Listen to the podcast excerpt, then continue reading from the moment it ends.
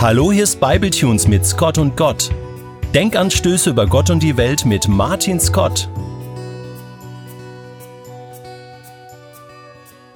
Für meinen Freund Carsten gibt es nichts Schöneres als drei Wochen Urlaub am Stück, die er am Strand liegend, dösend und vielleicht noch mit einem Buch in der Hand irgendwo in der warmen Sonne verbringt. Carsten ist permanent am Limit. Alles stresst ihn. Die offengelassene Terrassentür, die angelassenen Schuhe im Wohnzimmer und auch nur der Gedanke an seinen Schreibtisch mit den nie enden wollenden Vorgängen und der kommende Sonntag, an dem das Carport endlich fertig gebaut werden muss. Alles fordert ihn, alles zerrt an ihm, alles stresst ihn nur verständlich, dass die Vorstellung von einem dreiwöchigen Nichtstun eine schöne Vorstellung für Carsten ist. Das Problem, das er hat, ist, dass er ein solches dreiwöchiges Paradies in größeren Abständen regelmäßig erlebt. Aber kaum ist er zurück, dauert's nur wenige Tage und er empfindet sich selbst als wieder urlaubsreif. Klar steckt da bei ihm mehr dahinter, aber das will ich im heutigen Scott und Gott gar nicht breiter treten.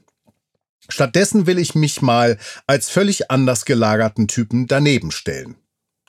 Ich war mal eine Woche lang in Tunesien. Ist lange her. Eine Woche Strand, Hotel und Halbpension. Und der Freund, mit dem ich da war, stand auf sowas. Morgens frühstücken, dann das Strandlaken schnappen und so ungefähr acht Stunden lang am Strand liegen, unterbrochen von einigen Badeeinheiten im Meer und Essen-Besorgungsrunden am Imbiss. Nach wenigen Tagen stand ich am Rande einer Erschöpfungsdepression. Vor lauter Langeweile. Ich kam morgens nicht mehr vor neun Uhr aus dem Bett und sank vor lauter Erschöpfung abends um halb acht schon wieder in die Kissen. Ich glaube, ich hatte mich vollkommen verurlaubt. Und damit meine ich depressiv geödet. Ich muss immer was zum Tun haben oder zumindest fast immer. Ich muss mich bewegen, was schaffen. Ich muss was bauen, was arbeiten. Ich mag gerne aktiv sein. Ich bin gerne erschöpft. Aber ich meine das gute Erschöpftsein, nicht das angeödete Erschöpftsein. Noch nie in meinem Leben war ich so erschöpft wie damals, als ich mich vom lauter Nichtstun erholen musste, als hätte ich drei Nächte lang nicht geschlafen.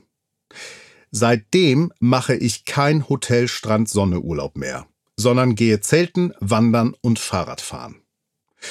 Dasselbe Phänomen, das ich eben beschrieben habe, holt mich gewissermaßen auch während der Feiertage ein, Weihnachten, Ostern und Geburtstage. Während andere das Sitzen und gewissermaßen nichts tun mögen, sind die Feier- und Freudentage für mich eine große Herausforderung. Um mich herum wird sich beschenkt und unterhalten, kocht man zusammen oder liest jeder ein Buch für sich, und ich kann irgendwie nicht so recht was schaffen, was machen, was bauen oder tun. Und eine Schippe tiefer gegraben stellt das für mich auch die größte Herausforderung am Christsein dar, insbesondere an den benannten hohen Feiertagen, Weihnachten und Ostern. Denn Weihnachten fordert mich dazu auf, vor der Krippe zu knien, das Kind anzubeten und froh darüber zu sein, dass es erschienen ist. Karfreitag fordert mich dazu auf, meine eigene Erlösungsbedürftigkeit zu erkennen und im Gekreuzigten meinen geebneten Weg in den Himmel zu finden. Während Ostern schlussendlich dazu einlädt, zu feiern und zu lobpreisen, dass der Gekreuzigte den Tod überwunden hat. Ich meine, da bleibt am Ende nichts für mich selbst zu tun übrig. Alles wird mir ermöglicht, alles wird mir geschenkt. Ich armer Rackerer. Wann kann endlich ich etwas tun? Daher sind Gottesdienste mit ausgiebiger Singe- und Lobpreiserei auch nicht wirklich was für mich. Ich meine, es gibt überzeugte Christen, die sind der Meinung, dass der Himmel im Anschluss an unsere Erdenzeit nichts anderes sein wird als ein ewiges Lobpreisen, ein ewiges in Ehrfurcht stehendes Beten und Singen. Mein Gott, wenn der Himmel so ist, dann brauche ich entweder ein völlig neues Naturell da oben oder aber die überzeugten Worshipper haben sich hoffentlich geirrt. Nicht falsch verstehen. Ich bin kein Workaholic. Ich mag mein Privatleben sehr. Aber so eine gesäuberte Dachrinne am Abend ist was Feines. Und ein Tag ohne gesäuberte Dachrinne fühlt sich einfach nicht sehr gut an für mich. Ja, das ist meine Herausforderung am Christsein. Und vielleicht geht es dir ja genauso, dass das anstrengend ist für dich, dass einem das Gute, der Kern, um den es geht, einfach nur geschenkt wird. Die Gnade, das Liebevolle an Gott, das große Geschenk.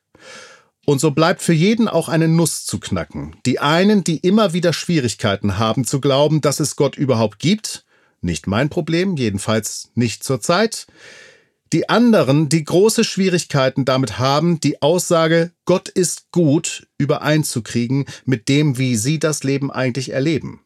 Auch nicht mein Problem und ebenfalls wenigstens nicht aktuell. Meine Nuss ist diese, dass ich nichts hinzutun kann zu dem, was Gott mir geben will, was Gott an mir verwirklichen will, was Gott mit mir durchziehen will.